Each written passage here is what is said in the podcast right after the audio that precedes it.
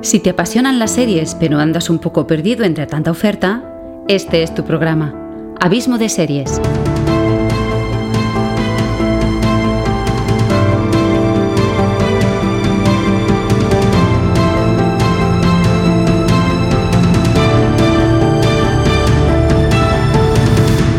Con todos vosotros, Xavi Villanueva. Hola a todos. Seáis de nuevo bienvenidos a mi hogar en la podcastfera.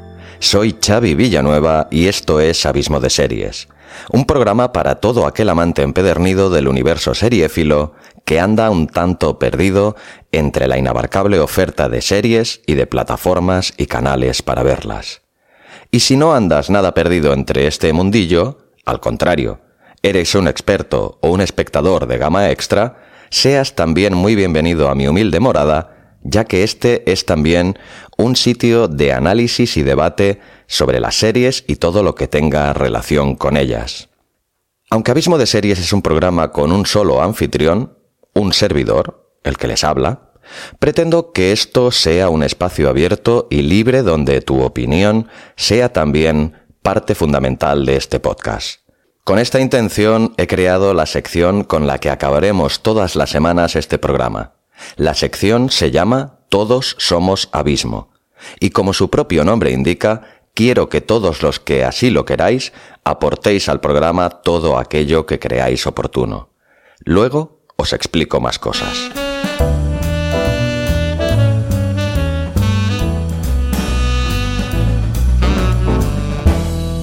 Otra cosa que os quiero recordar antes de empezar este tercer programa, sí, has oído bien y lo vuelvo a repetir, tercer programa. ¿Y por qué hago hincapié en este detalle? Por no seguir con una confusión que pude crear sin quererlo la semana pasada, ya que el programa se llamaba Dos, plataformas de streaming, y en cambio durante el programa repetí en varias ocasiones que era el primer programa. Aclaro el error. Era realmente el segundo programa pero decía que era el primero porque el anterior fue una especie de capítulo piloto en el que me presenté haciendo un breve resumen de mi historia y una breve presentación de lo que sería el programa. Hecha esta aclaración, este tercer programa de Abismo de Series sigue estando patrocinado por Abismo Producciones, el departamento audiovisual de Abismo FM, por decirlo de manera un tanto petulante. Pues bien, la semana próxima añadiré una pestaña de producción audiovisual en la web de Abismo FM, en la que cada semana iré colgando un cortometraje o documental de mi filmografía, con un breve resumen de sus porqués, datos técnicos o algunas curiosidades y anécdotas de su rodaje. Colgaré seis cortometrajes, tres documentales, dos videoclips y algún reportaje teatral para que podáis ver, y espero que dejar vuestras opiniones y comentarios que siempre son tan y tan bienvenidos por cualquier creador.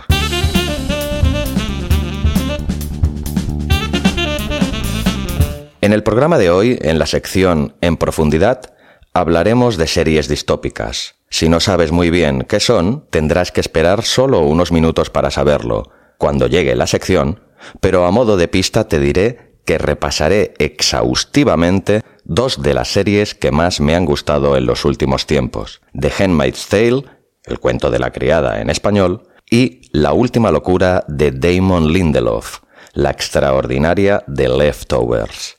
En la sección Todo lo que siempre quiso saber sobre las series y nunca se atrevió a preguntar, descifraremos qué se oculta bajo esa demoníaca palabra de cliffhanger, que, aunque pudiera serlo, avanzaré, que no es el ala pivot de los Chicago Bulls. Es otra cosa bien diferente. Hoy también estamos de estreno. Si escuchasteis el podcast la semana pasada, conocisteis al peculiar personaje Emilio Dollar Baby, un crítico un tanto excéntrico, mal hablado y con un sentido del humor digamos que mm, un tanto peculiar. Pues bien, Emilio hoy nos presenta lo que será su sección semanal, el crítico cítrico. A ver qué nos tiene preparado porque a mí no me ha querido avanzar nada. Y como siempre, acabaremos con tu sección. Todos somos Abismo, donde, como ya te he comentado antes, podrás expresarte dejando tu opinión sobre la serie o el tema que tú quieras. Pues nada, dando por acabada esta breve presentación, o no tan breve, es que cuando me lanzo, me lanzo, eh, me dejo ya de circunloquios y de irme por los cerros de Úbida y sin más dilación doy el pistoletazo de salida a este tercer programa de Abismo de Series. Pero antes, haciendo un pequeño homenaje a uno de los grandes del humor, capaz de ampliar el vocabulario del castellano con nuevos términos que todos hemos utilizado en alguna ocasión y que desgraciadamente nos abandonó la semana pasada, el gran chiquito de la calzada, os diré que, por la gloria de mi madre, pecador de la pradera, esto es abismo de series, un fistro de programa, nacido después de los dolores para todo aquel amante de las series Hall, que anda un poco perdido entre tanta oferta. No puedo, no puedo, no puedo. Mamar, mamar, soy el doctor Grant Harden Moore. Y no te digo trigo por no llamarte Rodrigo. ¡Quieto! Pecador. Empezamos. Abismo de series.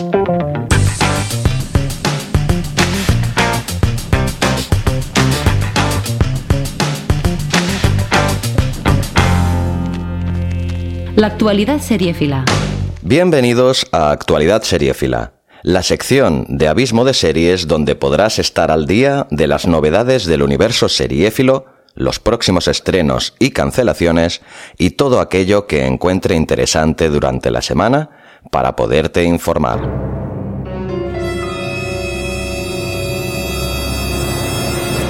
Empezaré la actualidad seriéfila de hoy con la noticia que, tras muchas negociaciones y evidentemente tras el merecido éxito cosechado en la última entrega de los Emmy, haciéndose con ocho de las estatuillas, incluyendo mejor miniserie y premios de actuación para Nicole Kidman, Alexander Skarsgård y Laura Dern, HBO anunció recientemente la reanudación del rodaje de la segunda temporada de la esperadísima Big Little Lies, otra serie de las que, si aún no has visto, te recomiendo con gran intensidad. Aunque aún no sabemos nada de las nuevas tramas, la escritora del libro en la que se basa la serie, Liane Moriarty, el guionista de la misma, David A. Kelly, y las propias Nicole Kidman y Rice Witherspoon, que no hay que olvidar que además de protagonistas, son productoras ejecutivas de la serie, llevan meses trabajando en la nueva entrega. La escritora, Liane Moriarty, declaró que explorará a ver qué sucede con el personaje de Celeste, magníficamente interpretado por Kidman, y que le interesaba mucho remover en el pasado de Bonnie, al que dio vida Zoe Kravitz y que si lo has sospechado has acertado, es hija del famoso músico Lenny Kravitz. Veremos a ver qué tal va todo, ya que, si se rueda durante la primavera del 2018, todo apuntaría a que su lanzamiento en HBO se produjera a principios de 2019. Ya se verá.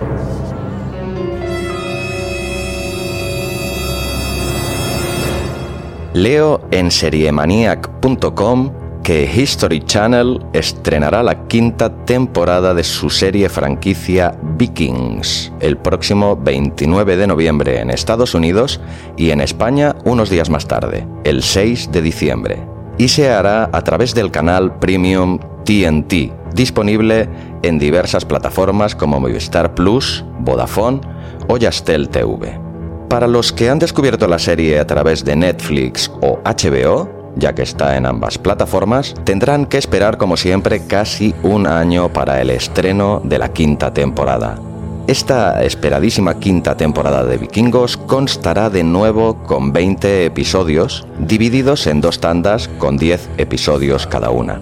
Y además se ha anunciado estas últimas semanas que la serie ha sido renovada ya para una sexta temporada, en la que además veremos como la bellísima Catherine Winnick, la Gerta en la serie, debutará en la dirección dirigiendo algún episodio. Algo que ya hemos visto en otras series como House of Cards, en la que la también espléndida y superlativa Robin Wright dirige algunos capítulos.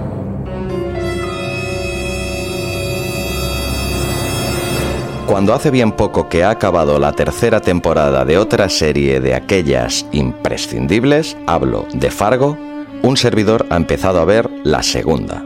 Esto viene motivado a que la serie ha sido emitida aquí por Movistar Plus y aunque HBO España tiene los derechos, se tiene que esperar un tiempo prudencial para emitir eh, estos capítulos eh, debido a cláusulas contractuales. Pues bien, HBO colgó hace poco la segunda temporada y ya solo me queda un capítulo para acabarla. No me ha dado tiempo a hacerlo antes de este programa, por lo que solo haré un breve comentario. La semana que viene, con toda seguridad, haré uno un poco más afinado. Si no has visto nada de Fargo todavía, lo primero que te recomendaría es que empezaras por la genial película de los hermanos Cohen y luego que veas la serie. Yo que soy de los que en su día flipé con la película y cuando me enteré que estrenaban la serie no mostré ningún interés porque pensé, ¿es necesario estropear una obra de arte? Cuán equivocado estaba. Tan solo me hicieron falta ver un par de capítulos de la primera temporada para darme cuenta que la genialidad se puede repetir si recae en las manos adecuadas, claro está. En este caso, en manos de Noah Hawley, del que desconozco sus trabajos precedentes, pero que me ha enamorado con su brillante versión de Fargo. La serie, que por el momento cuenta con tres temporadas, es una serie de antología, pero antología por temporada. Esto quiere decir que no es como Black Mirror, por poner un ejemplo, que cada capítulo es una historia y personaje diferentes. Aquí el cambio de historia y personajes es cada temporada. Pues bien, si en la primera temporada quedé prendado de las interpretaciones, sobre todo de la de una bestia parda de la interpretación como es Billy Bob Thornton, en esta segunda temporada, los nuevos personajes, entre los que destacan un Ted Danson con un pelo y una barba totalmente canosos, y es que no hay que olvidar que el bueno de Ted ya tiene una edad. Las nueve situaciones y tramas son también igualmente cautivadoras y un tanto alocadas. ¡Qué derroche de imaginación! Qué diálogos tan y tan geniales, con ese punto entre inocentón, irónico y mordaz tan peculiar de las pelis de los Cohen. Sangre y muertos a mansalva y un uso de las dobles y hasta triples pantallas donde se muestra diversas situaciones a la vez, aumentando de manera exponencial las expectativas y la tensión, hacen de esta segunda temporada de Fargo una auténtica maravilla. Estoy deseando ver el capítulo final y no sé bien si la semana que viene o en semanas posteriores os hago un amplio resumen con spoilers sobre ella. Si te pones ahora mismo, la podemos comentar juntos.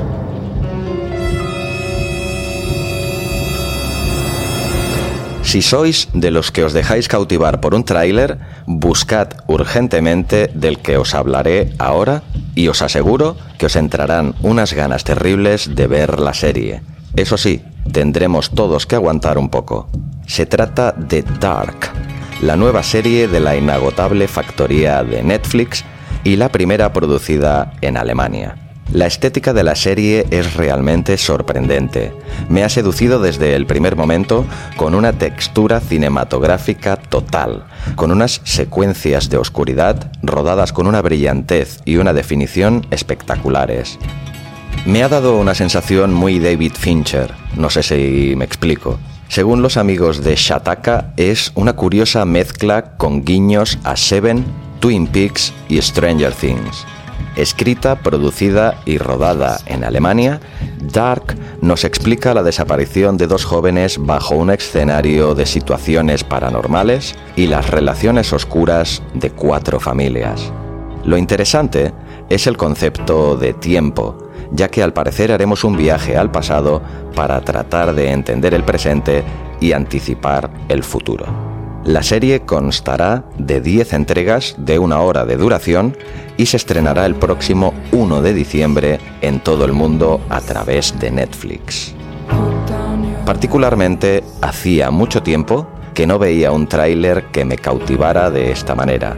Estoy expectante por verla. Ya me diréis vosotros.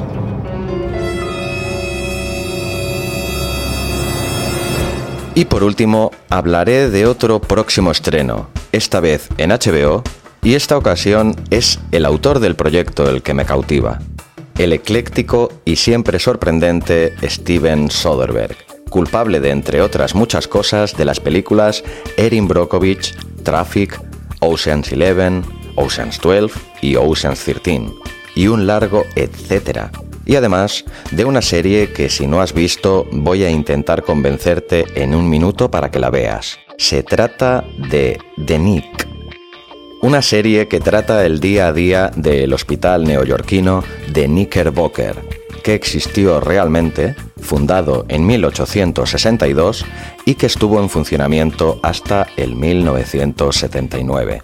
El protagonista, un espectacular Clive Owen, que si he de ser sincero, no he visto demasiadas cosas de sus trabajos anteriores y que me sorprendió muy gratamente por sus impresionantes atributos actorales y su gran credibilidad, en un papel tan complejo como el que aquí nos muestra, se trata de John Thackeray, inspirado en la figura real del doctor William Stewart Halstead, un gran innovador en la medicina de principios del siglo XX.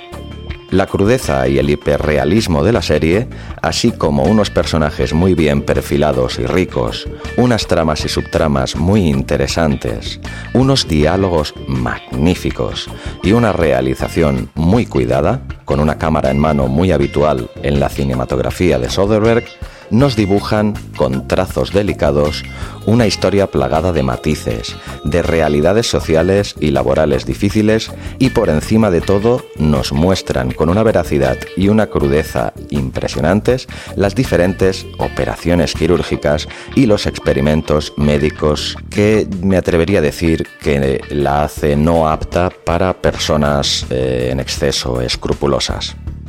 Esto, unido a la adicción a todo tipo de drogas y sustancias estupefacientes consumidas por el genial Dr. Zachary, nos cincelan con precisión una historia tan rica y bien narrada que solo puedo que recomendárosla encarecidamente. Son tan solo dos temporadas de 10 capítulos, cada una de ellas, la primera estrenada en agosto de 2014. Ya tardáis. Pues bien, creo que me he alargado un poquito más de un minuto, espero que me lo permitáis, pero todo esto venía a colación de la nueva serie que nos propone el brillante cerebro de Stephen Soderbergh. Se trata de Mosaic, una miniserie que se presenta de lo más innovadora. ¿Y por qué digo innovadora? porque al parecer la serie se emitirá primero en su formato normal en HBO y una vez terminada se pondrá a disposición de los espectadores una segunda versión en una aplicación para móvil o tablet en la que explicarán la historia en un formato muy similar al de unas novelas a los que aquellos que ya tenemos una edad nos traerá grandes recuerdos. Las novelas en cuestión son las de Elige tu propia aventura. Os suenan, ¿no? Eh, Sonderberg, que como en The Nick se encarga de la dirección de todos sus episodios, ha rodado multitud de opciones de cada secuencia para que, posteriormente, cada espectador pueda montarse su propia historia. Los guiones han corrido a cargo de Ed Solomon, culpable de guiones como los de Men in Black. En su reparto llama la atención y mucho la presencia de Sharon Stone, Dependiendo de quién hiciera el experimento, despertaría en mí muchísimas dudas, ya que es un proyecto verdaderamente complejo. Pero viniendo del talento de Sonderberg, se me va a hacer largo tener que esperar hasta el mes de enero. Pero es lo que hay, querido oyente. Lo bueno se hace esperar. Y total, son solo dos meses. Recordad, será por HBO. Y hasta aquí la actualidad seriéfila de hoy.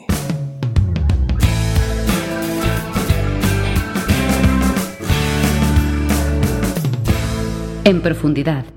Distopías. El secreto del éxito de series como The Handmaid's Tale y The Leftovers. En el mundo de la literatura, los términos distopía o ucronía son viejos conocidos. En cambio, en el mundo de las series, no tanto. Por la relevancia y el interés que tienen ambos términos, he decidido dedicarles un podcast a cada uno. Este primero lo dedicaré a las distopías. ¿Qué es una serie distópica? Como ejemplo paradigmático, una que sin duda conocerás, ya que ha sido la gran triunfadora de la última gala de los premios Emmy. Lo has adivinado. estoy hablando de The Handmaid's Tale, o en castellano, El cuento de la criada. Para mí y para muchos, la gran sorpresa de este 2017 y seguramente una de las mejores series de los últimos tiempos. Vayamos por partes. Quizá lo mejor sea dejar claro de un buen principio qué es una serie distópica. Después podremos centrarnos en analizar alguna de las series más representativas dentro de este subgénero. Distópico o distópica proviene de la palabra distopía. Según la RAE, es una representación ficticia de una sociedad futura de características negativas causantes de la alienación humana. Etimológicamente vendría a significar mal lugar es el antónimo de utopía. Mientras la utopía plantea un mundo donde las doctrinas se acoplan armónicamente en la sociedad, la distopía acoge este planteamiento y lo lleva al extremo, a sus consecuencias más desastrosas. Una serie o novela o película o historia distópica sucede en una sociedad futura, cercana en el tiempo y no muy diferente a la nuestra, que ha padecido una evolución claramente negativa. Este tipo de historias suelen contener grandes dosis de reflexión crítica. Nos explican cómo podría llegar a degradarse nuestra sociedad si no ponemos remedio a algunas de nuestras costumbres o si damos manga ancha a nuestros gobernantes y abandonamos por completo nuestro espíritu reivindicativo. La distopía plantea un mundo donde las contradicciones de las ideologías son arrastradas a situaciones extremas. Anticipa cómo ciertas conductas peligrosas de nuestra sociedad podrían llegar a derivar en sistemas ultraautoritarios donde impere la crueldad extrema. Un buen ejemplo sería cómo el exceso de celo en pos de nuestra seguridad podría derivar en una sustancial pérdida de nuestras libertades y derechos más básicos. En el fondo, las distopías se usan como elemento informativo de hacia dónde nos dirigimos si no ponemos freno a determinadas conductas adquiridas y asumidas como normales. ¿Para qué sirven las distopías? Las distopías suelen servir de advertencia, en algunos casos eh, de tono satírico. Normalmente contienen un claro mensaje moralizador y una invitación a la serena reflexión de hacia dónde estamos encaminando nuestras vidas. Algunos ejemplos de distopías serían cómo el abuso de la tecnología nos puede llevar a ser dominados por ella, cómo la evolución de las democracias liberales hacia sociedades totalitarias y coercitivas podrían llevarnos al desastre, etc. La distopía se podría también subdividir en géneros. Podríamos, por ejemplo, subdividirla en, una distopía tecnológica o científica, en la que encontraríamos series como Black Mirror, Westworld, Mr. Robot, Person of Interest, etc., también encontraríamos otro subgénero, ya que eh, las distopías ecológicas o catastróficas, en ella eh, englobaríamos series como The Leftovers, The Walking Dead, Los 100, Los Juegos del Hambre, y también eh, los podríamos subdividir en distopías políticas o sociológicas. En este grupo estarían The Handmaid's Tale, 1984, The Man in the High Castle, esta última se subdividiría en otro subgénero más que trataremos la semana que viene, que es la ucronía. Dicho esto, creo que ha quedado bastante bien explicado qué es una distopía o serie distópica. Llega ahora el momento de enumerar algunas de las más representativas. Como hay tantas y de tan buena calidad, y tampoco es cuestión de alargarse en exceso, prefiero centrarme en las cuatro que más me han gustado y de estas cuatro hacer un amplio resumen por si os sirve de ayuda. Como no quiero que se alargue demasiado este podcast y las series de las que hablaré vale la pena analizarlas en profundidad, hoy hablaré solo de dos. La semana que viene, en la segunda parte, te hablaré de las otras dos. Hoy me ocuparé de dos titanes, dos verdaderas genialidades, The Handmaid's Tale y The Leftovers. Allá voy. The Handmaid's Tale la serie original de Hulu, que por estos lares hemos podido ver en HBO, es, sin duda, una de las sensaciones de este 2017. Fue la clara ganadora de los premios Emmy, llevándose las estatuillas más importantes como la de Mejor Serie Dramática y Mejor Actriz Principal para la inconmensurable Elizabeth Moss. Basada en la novela de 1985 de Margaret Atwood, The Handmaid's Tale nos presenta una terrible distopía en donde los Estados Unidos se han convertido en la República de Gilead, un estado teocrático y ultratotalitario, basado en un sistema parecido al de las castas en la India y de fuerte inspiración bíblica. Su finalidad básica, preservar la natalidad mundial que se ha visto severamente diezmada por causas que la serie no explica. En la República de Gilead las mujeres han pasado a ser poco más que un útero andante. Eso eh, las pocas que son fértiles, las que no lo son, ni eso. Su dinero y posesiones han pasado al control de sus familiares masculinos más directos. Leer y escribir les está totalmente prohibido. No tienen acceso a la cultura, ni voz ni voto. Las que tienen la suerte de ser fértiles, si eso es tener suerte, se convierten en criadas en casa de un comandante al que son asignadas, obligadas a una esclavitud sexual con el fin de alumbrar una nueva vida a toda costa para sus amos. La protagonista de esta aterradora historia es Defred, interpretada magistralmente por Elizabeth Moss. Defred vive en casa del matrimonio Waterford, dos de los ideólogos del nuevo orden ultracristiano. Allí vivimos junto a Defred el terror de su día a día y conocemos los monstruosos hábitos y rituales de esta nueva sociedad. De entre ellos destacaría, por obsceno y macabro, el ritual de fecundación mensual. En él, las criadas son violadas impunemente por su comandante, con el forzado beneplácito de sus esposas, que también están presentes, sujetando a la criada durante el enfermizo ritual. Me pareció terrorífico. Pero la brutal opresión contra las mujeres no es el único de los males de Gilead. La persecución de la homosexualidad y su brutal represión, la manipulación de la información, la amputación de libertades y derechos sociales, todo ello está muy presente en la serie, recordándonos un pasado no muy lejano y no muy distinto, previniéndonos de lo cerca que estamos a veces de emularlo en el presente y lo fácil que sería derivar hacia algo similar en el futuro. En términos técnicos, The Handmaid's Tale es una auténtica obra de arte. La maravillosa dirección de fotografía nos regala planos que parecen sacados de la pintura barroca de Vermeer, encuadres perfectos con una iluminación que rezuma exquisitez. Toda la obra es muy visual y juega mucho con los colores.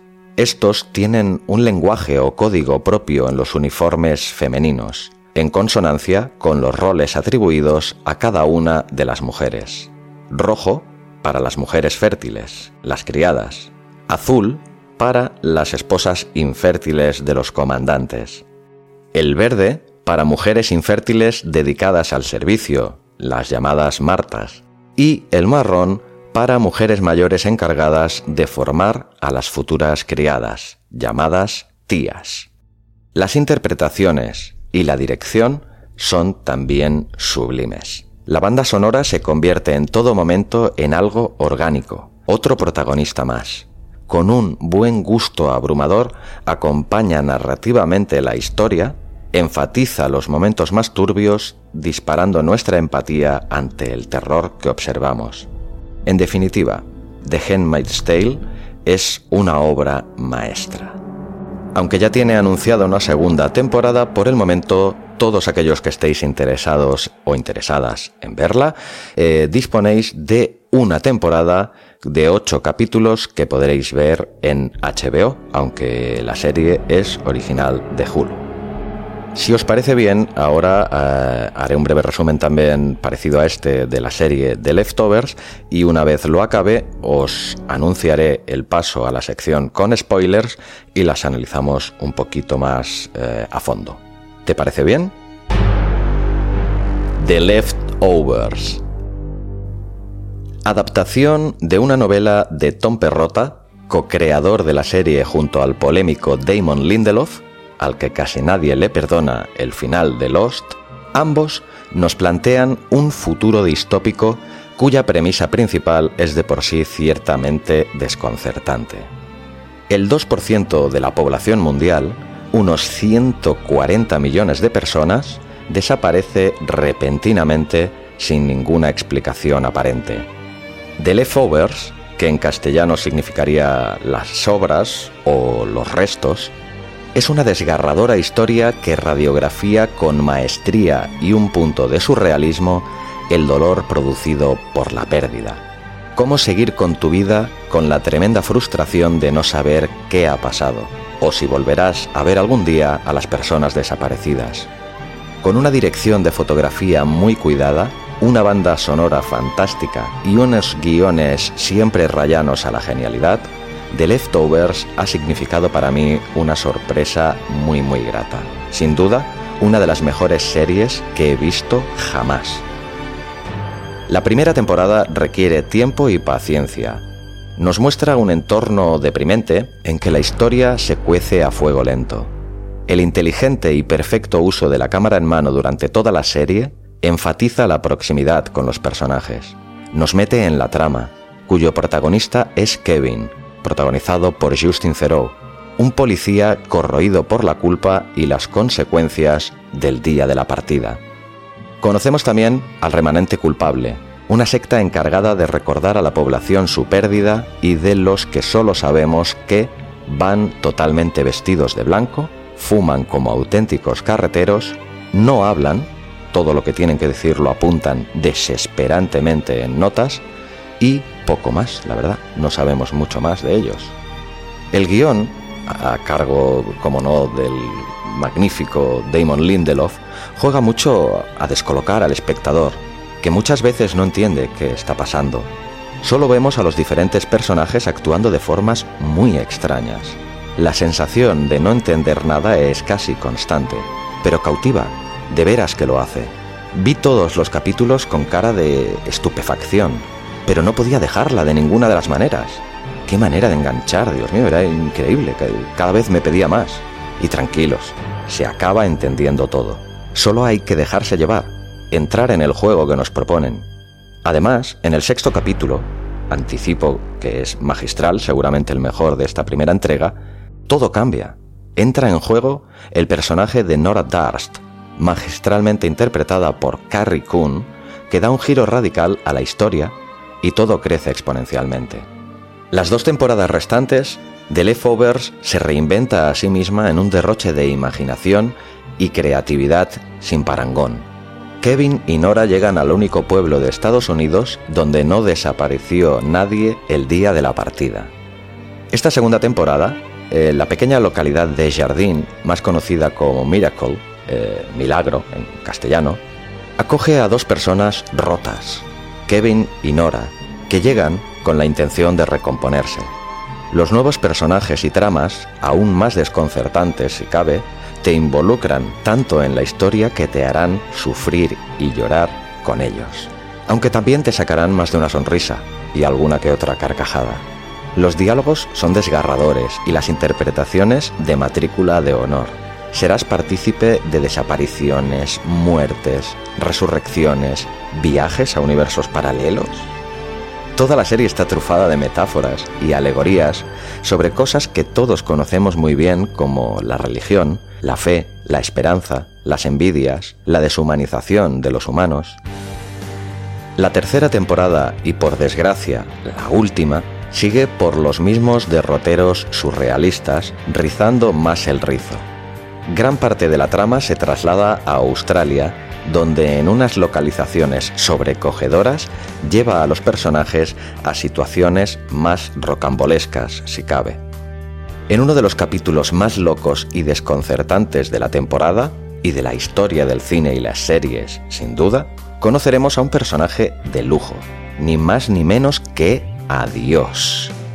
Y por si fueran pocos argumentos, en un entorno delirante. en un crucero alquilado por unos adoradores del sexo disfrazados de leones que tienen montada una buena bacanal. El capítulo final de The Leftovers es soberbio, magnífico, memorable, una fina obra de orfebrería cinematográfica, plagado de sensibilidad y buen criterio, da respuesta con genialidad a todo lo que tenía que dar respuesta. En definitiva, The Leftovers es una joya que ha pasado desapercibida para el gran público. La serie trata temas complejos como la pérdida, el dolor, la religión, el rechazo, el engaño, la incomprensión y, por encima de todo, el amor. The Leftovers nos explica con acierto tantas cosas inverosímiles como viajes en el tiempo, resurrecciones y saltos de fe que no queda más que quitarse el sombrero y recomendársela a cualquiera. Eso sí, no es una serie adecuada en absoluto para hacer maratones. Podría ser perjudicial para tu salud mental. Conclusión, enorme. La serie cuenta con tres temporadas. En la primera temporada y la segunda son de 10 capítulos, la tercera tan solo de 8 y la podréis ver en HBO. Quería hacer un pequeño apartado especial eh, en el que hablaré de la actriz Anne Dowd. Y quiero hacer mención aquí de esta actriz americana porque, curiosamente, sale en las dos series de las que os acabo de hablar. En ambas ha demostrado con creces ser una actriz inmensa. Hacía mucho tiempo que no me cautivaba tanto una actriz. Eh, bueno, sí, Carrie Coon, que también sale en The Leftovers. Qué credibilidad, por Dios, qué realismo, cómo enriquece y hace crecer sus personajes. No en vano, Andau se llevó una de las cinco estatuillas que acaparó en los Emmy la ya legendaria The Handmaid's Tale. Como conclusión, yo no soy muy amigo de dar consejos. Hacer recomendaciones es algo muy distinto. Pero hoy sí que te voy a dar un consejo. Si aún no has visto The Handmaid's Tale o The Leftovers, haz todo lo posible por encontrar los momentos para hacerlo. Estoy convencidísimo que no te arrepentirás. Y si ya las has visto, son de aquellas series que merecen un revisionado en el que siempre acabas descubriendo nuevas joyas que se te habían pasado por alto, o pequeños detalles o matices. Y ahora es el momento de eh, analizar un poquito más pormenorizadamente estas dos series, pero con spoilers. Para ello os dejo con esta breve advertencia.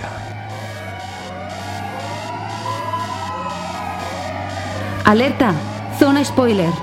Se avisa a los oyentes que aún no hayan visto esta serie que pausen el reproductor ahora y retomen la escucha cuando la hayan visto. Quedáis avisados. Bien, eh, no podréis decir que no habéis sido convenientemente avisados. Como ha dicho la bonita voz de mi gran amiga Esther Soms, entramos en zona spoilers. Mi intención era en principio eh, hablar de las dos series de las que os acabo de hacer el resumen, pero creo que se alargaría bastante eh, y teniendo en cuenta que The Leftovers es una serie con tres temporadas muy, muy, muy intensas, pues creo conveniente que hoy os hablaré así un poco más intensamente de The Handmaid's Tale y en próximos programas, no os puedo garantizar cuándo todavía, eh, pues tengo propuesto hacerme un capítulo de review, un capítulo especial solo hablando de The Leftovers. Pero eso será en próximos episodios, ya que hoy nos vamos a centrar en esta auténtica maravilla eh, que ha significado la serie de Handmaid's Tale, creada por Bruce Miller, que entre otros proyectos se había encargado de llevar a la pantalla series tan reconocidas como Urgencias, Los 100 o Sweet Dreams. Pero antes de seguir analizándola, os quiero poner un breve corte con el sonido real de la serie, en la que una voz en off la de Fred, nos presenta su tétrico y horroroso día a día con unas palabras tan sencillas como punzantes que nos describen el terror al que se ve sometida en su día a día de Fred. Todo esto lo vemos en un plano realmente exquisito, en el que la vemos a ella de espaldas, sentada delante de un, de un ventanal, en el que entra una luz preciosa. Realmente eh, el dominio de la luz natural que demuestran en esta serie es francamente sorprendente, ya que es un elemento muy difícil de, de dominar y aquí lo hacen con gran maestría. Realmente todas estas secuencias, ya que hay muchas en las que la vemos en esta situación o de parecidas en su habitación, están mm, rodadas con una sensibilidad, con, con un dominio del color que realmente parece, parece un cuadro de, cualquier pintor barroco, con una riqueza colorística tan precisa y tan bonita que la verdad que es muy remarcable. Os dejo con este breve corte y seguimos analizando la serie.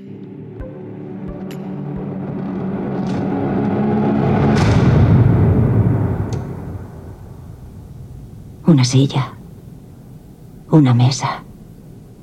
Una lámpara. Hay una ventana con cortinas blancas. Y el cristal es irrompible, pero lo que temen no es que nos escapemos. Una criada no llegaría lejos, sino las otras salidas. Las que puedes buscar si tienes algo cortante. O una sábana retorcida y una lámpara. Intento no pensar en esas salidas. Es más difícil los días de ceremonia, pero pensar puede perjudicarte. Me llamo de Fred. Antes tenía otro nombre, pero ahora está prohibido. Ahora hay muchas cosas prohibidas. No sé a vosotros, pero realmente yo cada vez que escucho estas palabras eh, se me remueve algo por dentro. Realmente son muy cautivadoras, ¿no? y muy potentes. ¿no? Llegas a, empatizar con el personaje de una manera bárbara y esto es solo, es solo el principio. Es tan duro analizar esa frase que dice de los cristales irrompibles, no para evitar una posible fuga, sino para evitar que se pueda cortar las venas, llevando al espectador a una pregunta inevitable. ¿Qué tendrá que soportar esta persona para que suicidarse parezca una salvación? Pues nada, ya os digo que esto es solo el principio, ¿no? He encontrado bastantes personas que me han comentado que incluso la habían tenido que dejar de ver porque les resultaba excesivamente dura, ¿no? La verdad es que puedo llegar a comprenderlo. A mí es una serie que en momentos muy determinados me lo ha hecho pasar muy mal, ¿no? Ya que es muy realista. Te plantea también mucho la sensación esta de que tampoco no estamos tan lejos de, lo que plantea la serie, ya que hay sociedades actuales que distan muy poco de lo que nos relata eh, el cuento de la criada, sin ir más lejos el Estado Islámico, o países como el Yemen o Afganistán. Y no nos tenemos que ir tan lejos, incluso en Chechenia, que desde hace tiempo promulgan una ley en la que quieren expulsar a todos los homosexuales del país. Incluso un concurso eh, en Rusia paga el billete a gays y lesbianas para que abandonen el país. Esto no nos plantea algo tan alocado ni tan alejado de la realidad, sin olvidarnos evidentísimamente de, de muchas de las leyes que quiere inculcar el señor Trump en los Estados Unidos. Todos sabemos, y él lo ha dejado ven claro en más de una ocasión eh, cuáles son sus planteamientos con respecto a las mujeres. No hace demasiado en Estados Unidos hubo una multitudinaria manifestación contra Trump y sus políticas, donde las manifestantes llevaban los atuendos y cofias propias de las criadas de, la serie. Otro de los puntos que encuentro determinantes para dictaminar con viva crudeza la, la realidad tan atroz que viven las criadas es que además de perder eh, su apellido, pierden también su propio nombre de pila, que es sustituido por el de su comandante. Pongamos un ejemplo. En el caso del el comandante Waterford, eh, uno de los protagonistas de la serie, interpretado por Joseph Fiennes, en la serie se llama Fred, Fred Waterford. Entonces, eh, June, interpretada por Elizabeth Moss, pasa a llamarse Ofred en, la serie original, en inglés, de Fred en castellano, que vendría a ser perteneciente a Fred de Fred. Este pequeño detalle ya de por sí demuestra pues a lo poquísimo a lo que pueden aspirar las mujeres en esta sociedad de Gilead. Quiero hablar ahora también del personaje de Serena, que Serena Waterford, la mujer del comandante, protagonizada por Yvonne Stahovsky. Ella, que es una de las ideólogas de este nuevo sistema, eh, observa con impotencia cómo las leyes que ella misma ha ayudado a crear pueden acabar revirtiendo contra su propia persona. Hay ciertos momentos en los que realmente llegas a empatizar con ella y entender su comportamiento, para lo cual ayuda muchísimo la gran interpretación que hace también la actriz.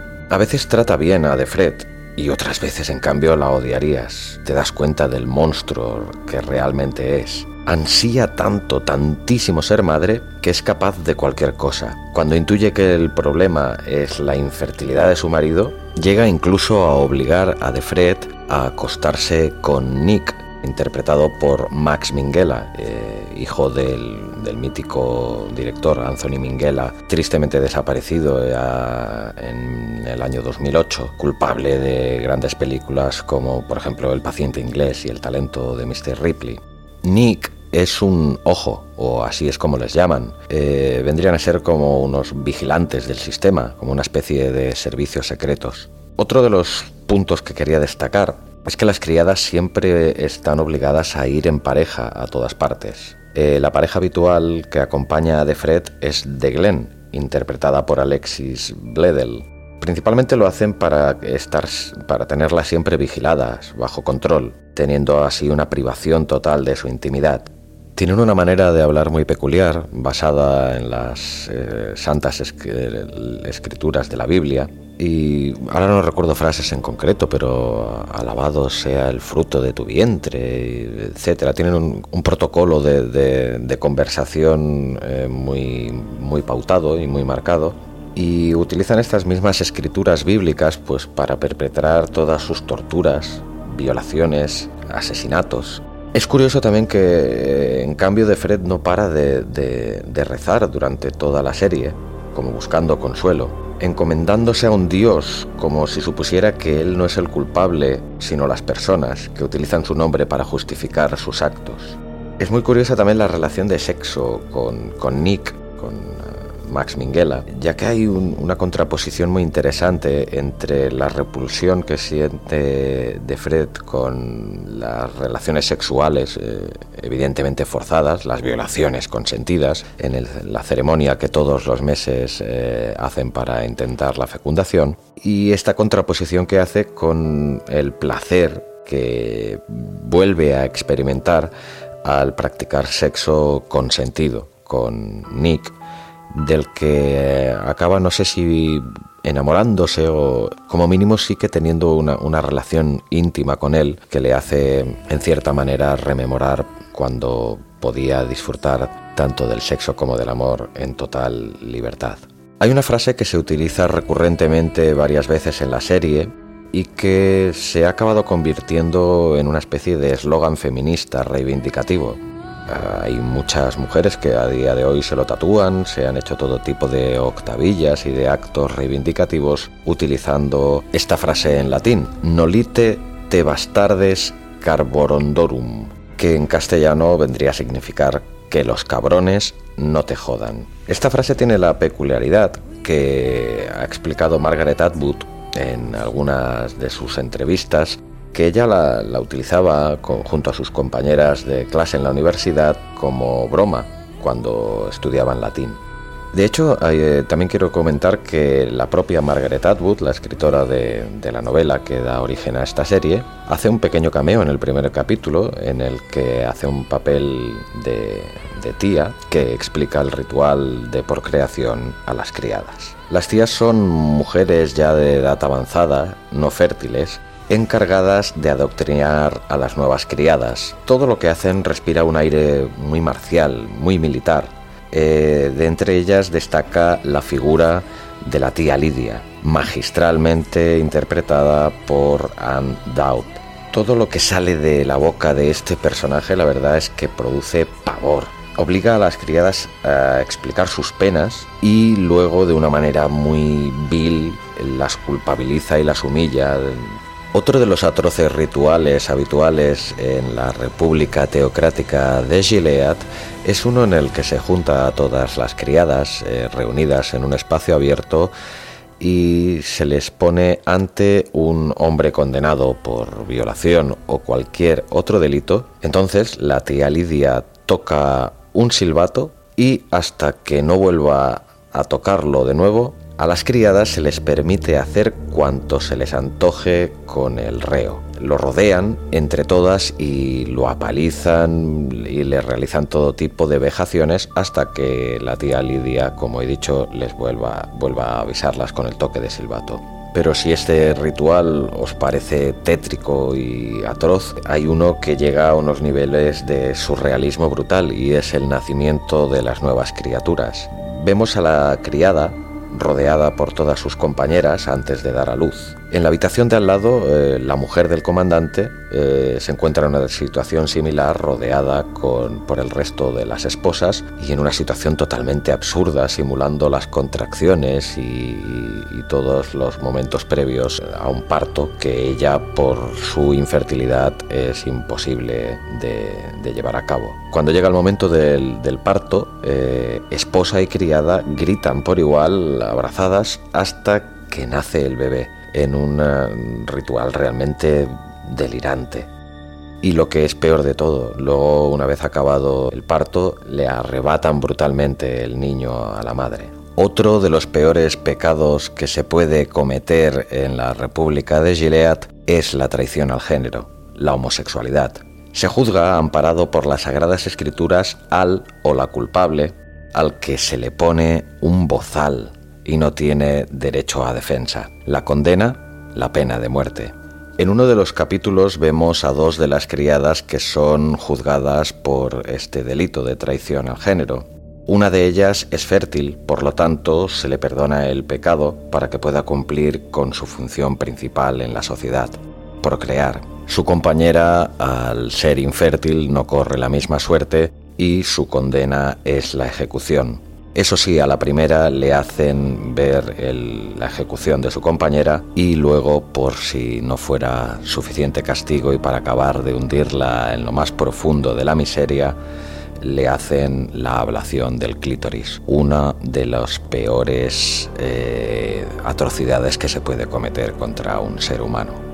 Otra de las peculiaridades de la enfermiza sociedad de Gilead es que el sexo está prohibido tan solo está permitido con fines procreativos. En cambio, se hace la vista gorda con los burdeles para que los hombres puedan liberar sus instintos.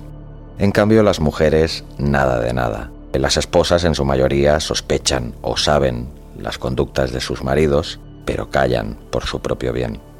En uno de los capítulos vemos un macro burdel eh, con nombre bíblico, eh, Allí es donde vemos la sordidez humana en grado sumo. Y por último, ya que no quiero alargarme en exceso en este exhaustivo análisis de The Handmaid's Tale, durante el transcurso de toda la primera temporada se hace mención muchas veces de las colonias. Las colonias vendrían a ser el máximo castigo para las mujeres eh, que no llegan a adaptarse a la sociedad de Gilead o que han cometido algún tipo de delito que no sea necesario penar con la muerte, pero sí con un castigo lo suficientemente contundente como para adoctrinar.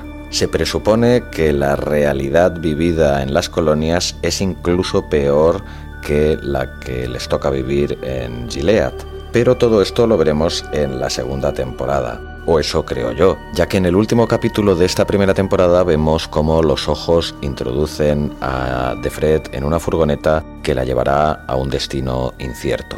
Como digo, para eso nos tendremos que esperar a la segunda temporada de esta magnífica serie. Y con esto doy por zanjado este amplio resumen sobre esta magnífica serie que se llevó ocho estatuillas en la última entrega de los premios Emmy, The Handmaid's Tale. Totalmente recomendable.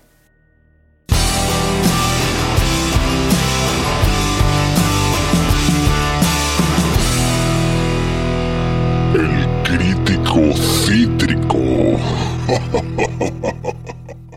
Damos comienzo a esta sección que, de manera un tanto casual y totalmente espontánea, nació la semana pasada, en la que recibí la llamada de un peculiar crítico cinematográfico en paro. Un hombre tan y tan crítico que lo han echado de todas las redacciones en las que ha trabajado y que habla con la voz distorsionada porque, según sus propias palabras, se siente amenazado y perseguido por algunas personas que no han sabido aceptar sus críticas un tanto iracundas y pasadas de vueltas, y que, por si fuera poco, se esconde bajo un seudónimo tan cinematográfico como Emilio Dollar Baby.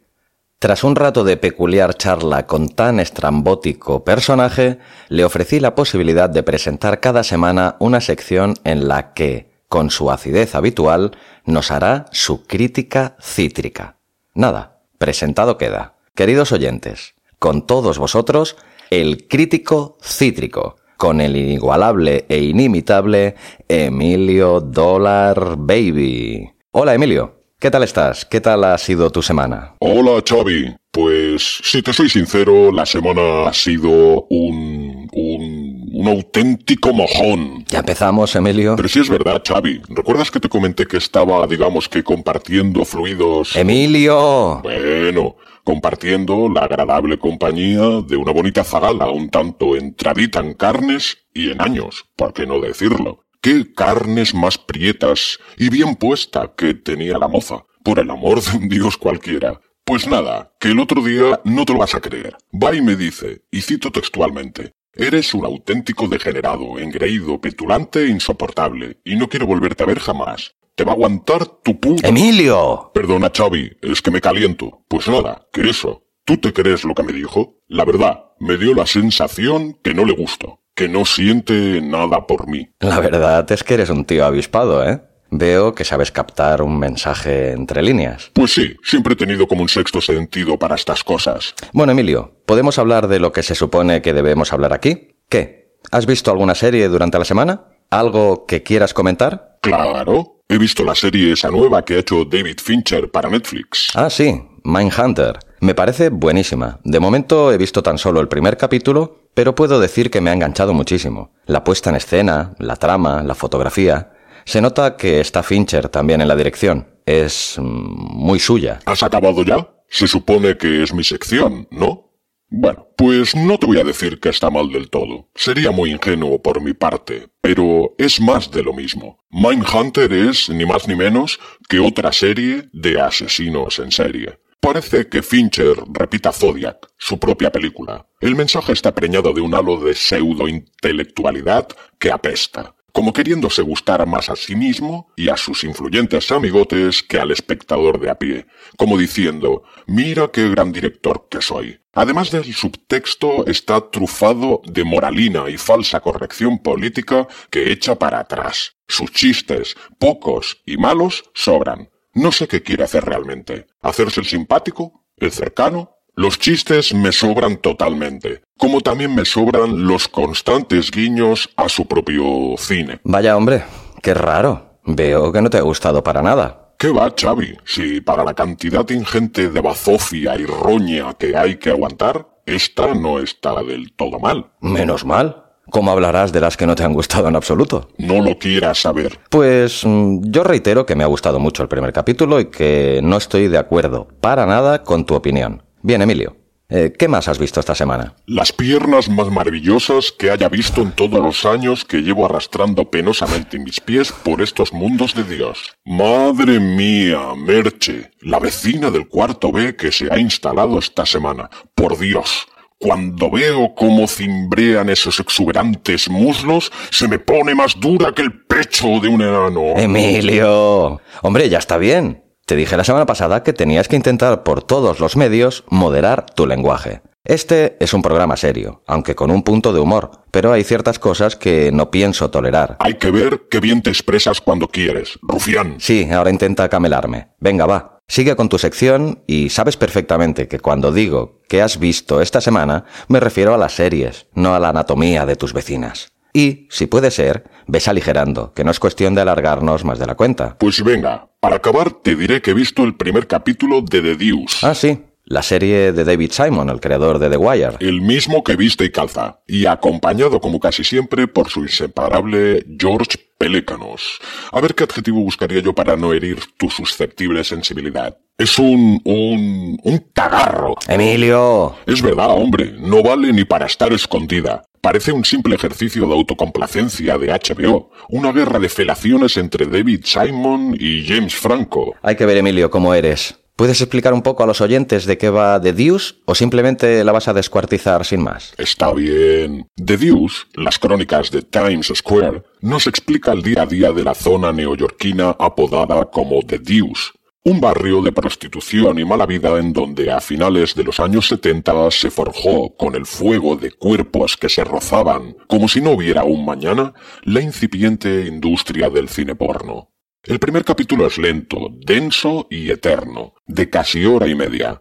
A Simon siempre le ha gustado regodearse y eternizar sus explicaciones, aunque le reconozco que sabe explicar una historia y la realización es muy sobria y cinematográfica, muy del sello HBO. Pero para ser del todo franco, aprovechando que está el bueno de James en el reparto, la serie no engancha en absoluto. Algo cada vez más habitual en los primeros capítulos de muchas series, que se empeñan en no explicarnos casi nada hasta la mitad de la temporada como si los espectadores fuéramos estúpidos. Parece que solo pretenda captar nuestro interés mostrando miembros masculinos en erección en primer plano y desnudos femeninos a destajo, así como un papel doble del pretencioso James Franco, que como suele pasar en estos casos, más que enriquecer la historia, la entorpecen y no aportan nada de nada. Parece ser que también se ha puesto de moda esto de interpretar dos personajes un mismo actor, como Iwan McGregor en la tercera temporada de Fargo. Pues la verdad, yo tengo muchas ganas de ver The Deuce. He escuchado otras críticas menos cítricas que la tuya, y el nombre de David Simon y el sello de calidad de HBO siempre son una garantía. Ya te diré qué me parece. Tú mismo, ya me dirás. Por último, me gustaría criticarte a ti un poco, si me lo permites. ¿Tengo alternativa? Creo que no. Para esto me has fichado, ¿no? Para que dé mi opinión sin reservas ni cortapisas sobre el mundo de las series y sobre este podcast. Pues he de decirte que la imitación de chiquito de la calzada que has hecho al principio del programa es la peor que he escuchado nunca. Por la gloria de mi madre, si este caballo viene de Bonanza, te das Queen, pecador de la pradera, un lago blanco, un lago negro. Oye, Tú vienes muy cargado. Hombre, no voy a dar dos viajes. Muy bien, Emilio. Veo que te gustaba Chiquito de la Calzada, ¿no? No puedo, no puedo. Bueno, no estaba mal del todo. La verdad es que irradiaba una autenticidad y una gracia natural de las que muchos carecen. Se le veía un buen hombre. Pues sí, una lástima, la verdad. Descansa en paz. Bien, Emilio, pues ya podemos dar por zanjada la sección de hoy, ¿te parece? Hombre, si no queda más remedio, ¿puedo acabar con un chiste? ¿Tengo alternativa? Venga, va. Pero a ver qué cuentas, ¿eh? Un hombre muy serio y circunspecto ante un atril y un micrófono se presenta a un auditorio abarrotado. Damas y caballeros, me presento ante ustedes. Mi nombre es Unamuno y tengo una polla de 26 centímetros. De repente, una bella dama del público se levanta de su silla con los ojos desorbitados y cara de sorpresa y le dice, ¿Una qué? A lo que el conferenciante, con gesto serio y de gran seriedad, le contesta, Unamuno. La, la, verdad es que es bueno. Cuando me lo contaron por primera vez me hizo muchísima gracia. Bueno, Emilio, nos emplazamos para la semana que viene, ¿ok? Que tengas una muy buena semana. Igualmente, Zascandil. me encantan estas palabrejas que me dices, Emilio. Así como te echo la bronca cuando dices palabras oeces, tenemos una lengua tan rica y con tantas expresiones en desuso que me gusta mucho cuando utilizas estos términos. Igualmente, pelacañas. Ay, señor. Venga, Emilio, que vaya bien. Hasta la semana que viene. Bueno, pues esto ha sido lo que ha dado de sí el estreno de la sección de Emilio Dollar Baby, nuestro particular y especialísimo crítico cítrico.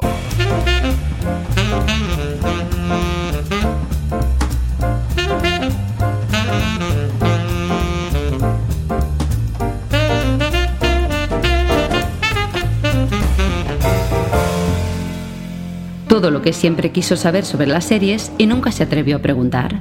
¿Alguna vez has estado escuchando algún programa de series o de cine y te ha dado la sensación que no sabías de qué estaban hablando? Pues esta es tu sección, ya que cada semana intentaré explicar lo mejor que sepa uno de estos términos malditos, de estas palabrejas salidas de las fauces del mismísimo Satanás. La palabra escogida para hoy es cliffhanger, no confundir con el malogrado bajista de Metallica. Ese era Cliff Barton. En su origen etimológico, cliffhanger significa literalmente colgando de un acantilado, pero se podría traducir también como al borde del abismo o del precipicio.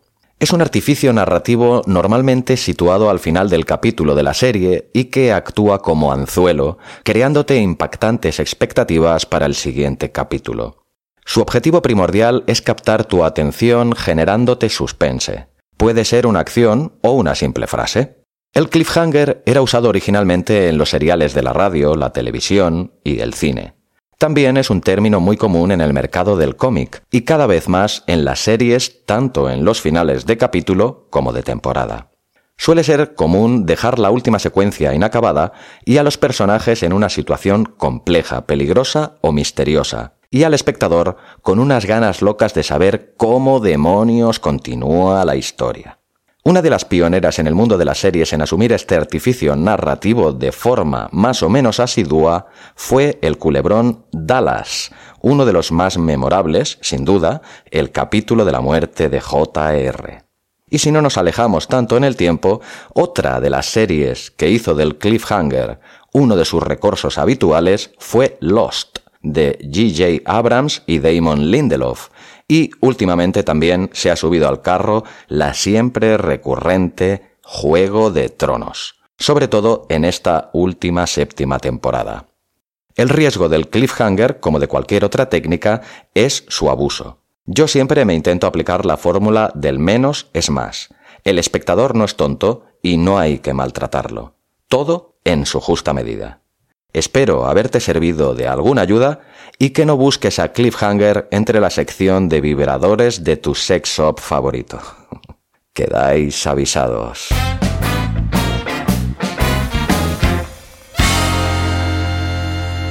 Todos somos Abismo. Y llegamos al punto de abismo de series en el que el protagonismo recae en ti, querido oyente. Todos somos Abismo. Esta pretende ser tu espacio en el programa para expresarte de la manera que prefieras, por escrito en el blog www.abismofm.com o si lo prefieres en redes sociales. Me encontrarás tanto en Facebook como en Twitter como arroba abismofm. Si prefieres hacerlo hablando, puedes enviar tu mensaje de voz al mismo blog o en adelante en un canal de Telegram que abriré. Puedes enviar lo que quieras, una pregunta, una duda, una crítica sobre alguna serie, tus comentarios o impresiones sobre el podcast, lo que tú quieras, de verdad. Pero para mí es importante. Quiero que este sea un programa abierto, en dos direcciones, en el que nos interrelacionemos y nos retroalimentemos entre todos y que creemos una comunidad de seriéfilos en la que poder expresarnos abiertamente. Eso sí, lo único que te pediría es que intentes que los mensajes de voz estén bien grabados, que se entiendan, no los grabéis en sitios donde haya mucho ruido. Por ejemplo, no los grabes secándote el pelo o mientras levantas el terrazo de tu piso con un martillo neumático. Y a ser posible que no duren más de dos minutos. Espero expectante vuestras llamadas o mensajes. Alguien que dé un poco de sentido a esta sección, por favor. Aquí os espero. Abismo FM, una voz diferente y muy personal sobre series, podcast y mucho más.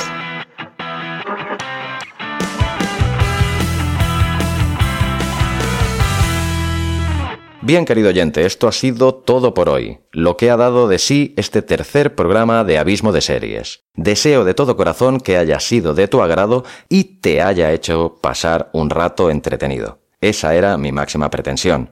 Y si además has aprendido algo que no sabías, mejor que mejor. Como ya te dije la semana pasada, mi intención es conseguir patrocinadores para cada programa. Lleva muchísimas horas crear contenidos como los del blog y los de este podcast y la tecnología necesaria para hacértelos llegar a ti de forma sencilla y segura cuesta dinero. Si estás interesado o interesada en hacer un patrocinio o sabes de alguien que pudiera estarlo, puedes ponerte en contacto conmigo en contacto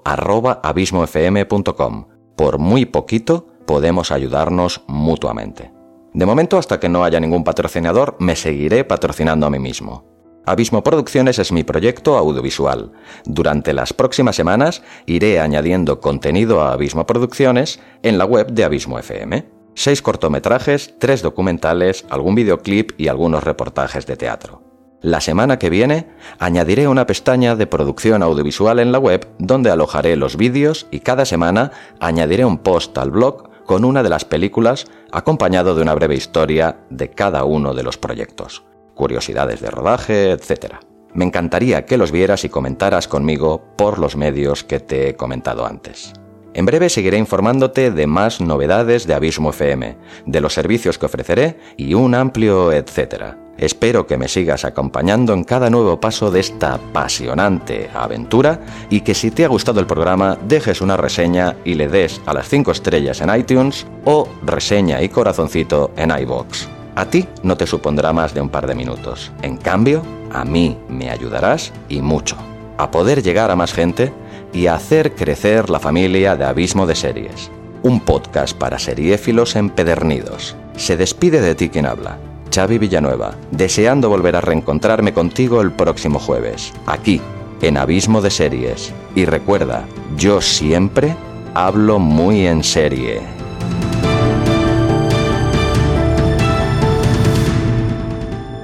Abismo FM, una voz diferente y muy personal sobre series, podcast y mucho más.